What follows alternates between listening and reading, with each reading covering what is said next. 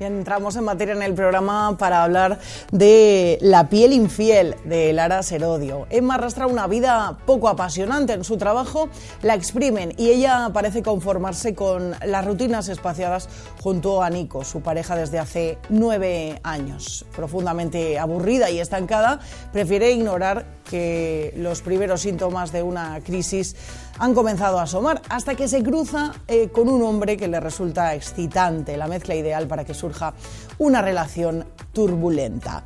Eh, vamos a hablar con eh, su escritora Lara Serodio. ¿Qué tal? ¿Cómo estás? Bienvenida.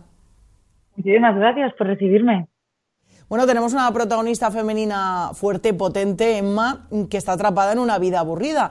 ¿Qué va a pasar con ella, con la protagonista? Bueno, sin querer entrar en el temeroso terreno de los spoilers, eh, creo que es una persona, o sea, una protagonista que la gente se puede sentir muy identificada porque se encuentra en, en, un estadio de su vida clave, ¿no? En la treintena, cuando ya parece que todo se mide por cuestiones temporales, cuándo vas a hacer esto, cuándo te vas a casar, cuándo vas a tener hijos. Eh, y ella se resiste un poco a, a, todo esto y es más, piensa que cree que tiene que ir hacia atrás en vez de hacia adelante.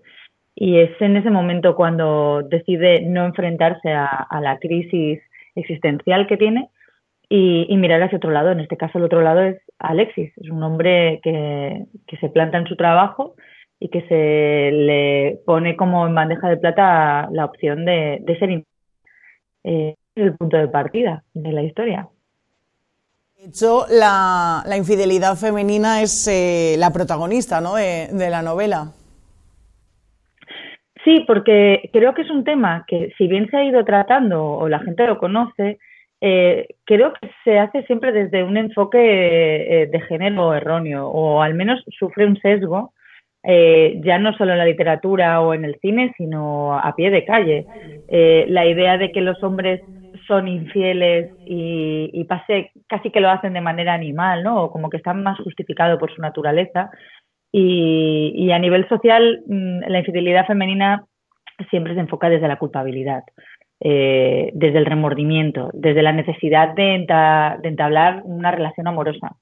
Eh, y quería explorar ese territorio, cómo la infidelidad femenina puede ser otra cosa, que es eh, el punto de partida también de cómo Emma se enfrenta a ello, ¿no? Cuando es infiel y dice, yo no me siento culpable. Eh, la protagonista hace en el libro es eh, como una especie de confesión, ¿no? Como si se lo estuviera contando en, secreto al, lector. Sí, me gusta mucho el, vínculo que, se crea. Ya hay mm, unos cuantos lectores, ¿no? El, libro lleva pocos días en la calle, pero ya hay unos cuantos lectores que, me han contactado para, realmente reafirmar eh, esta intención que tenía y que es la sensación de, como está también narrado en primera persona, eh, la protagonista le cuenta al lector este episodio tan tumultuoso de su vida, ¿no?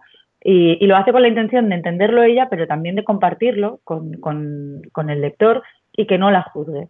Y me gusta mucho el vínculo que se crea con, con el lector, porque aparte de sentirse o bien identificado o, o, bien como un amigo que escucha la narración, quieren, quieren involucrarse, quieren poder eh, tomar decisiones sobre la vida de Emma, ¿no? Eh, desde gente que, que, siente que comparte lo mismo que ella hasta gente que le gustaría agitarla por los hombros eh, e intentar darle opiniones. Muchas veces nos pasa, creo yo, que con nuestros amigos, ¿no? Que cuando nos cuentan algo que vemos que están haciendo y no, no estamos de acuerdo o pensamos que se van a pegar un gran golpe, queremos advertirlos.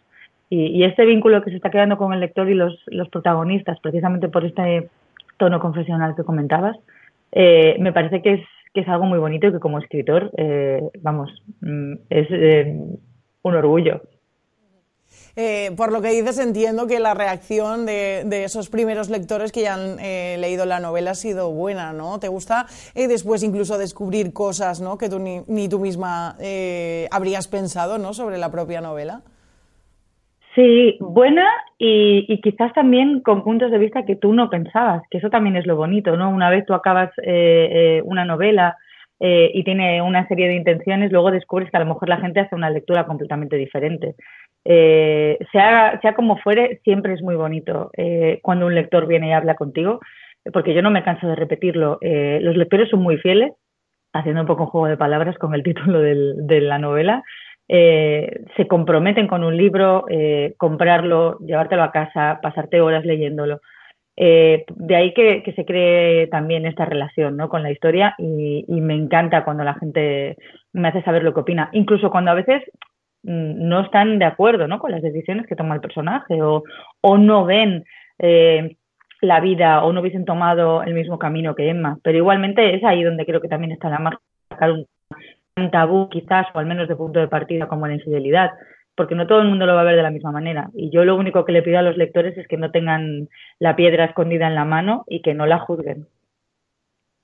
Eh, siempre es fantástico, ¿no? Descubrir que tu novela pues está creando opiniones, ¿no? O sea, cuáles sean. Los protagonistas son dos personas que, han, que andan un poco perdidas, ¿no? Que encuentran un oasis en medio de, todo lo que les pasa, ¿no? De hecho, la relación eh, tiene a en el, en el lugar de trabajo, ¿no?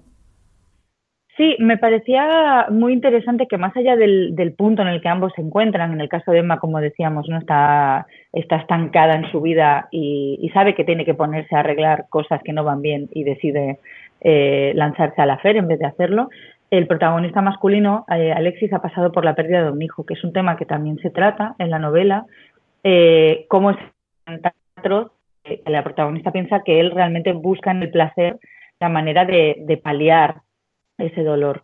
Eh, y ambos se topan en, un entorno laboral que también me parecía que era el escenario perfecto para la historia, no solo para que eh, en este caso los lectores se puedan sentir identificados, porque mm, creo que mm, todos podemos, en cierto sentido, ver que las cosas que nos suceden en el trabajo son las historias de nuestras vidas, eh, sino también que es donde nos pasan realmente todo, donde establecemos relaciones, a veces nos pasamos incluso muchísimo más tiempo en el trabajo con nuestras propias casas, ¿no?